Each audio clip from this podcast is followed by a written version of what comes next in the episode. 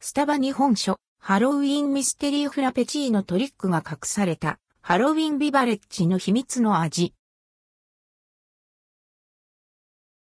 スターバックスルドクオー、ハロウィンビバレッジレッドクオー、スターバックスコーヒー各店で、日本のスタバ初となるアンドルドクオー、ハロウィンビバレッジレッドクオーが登場。ハロウィンミステリーフラペチーノが10月25から31日の7日間限定で販売されます。一部の店舗を除く。ハロウィーンミステリーフラペチーノ。その味は、 and hellip、秘密。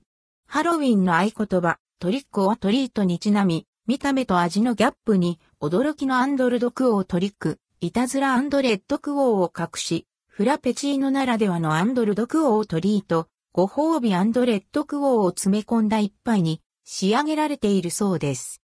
事前に公開された写真を見る限り、チョコレートが入っているような感じではありますが、実際はどうなんでしょう。飲んでみてのお楽しみですね。サイズは通るのみ、価格は540円、税別。また、この商品は、提供時にオリジナルデザインの立体ステッカーを蓋に貼って渡してくれるそう。なくなり次第終了。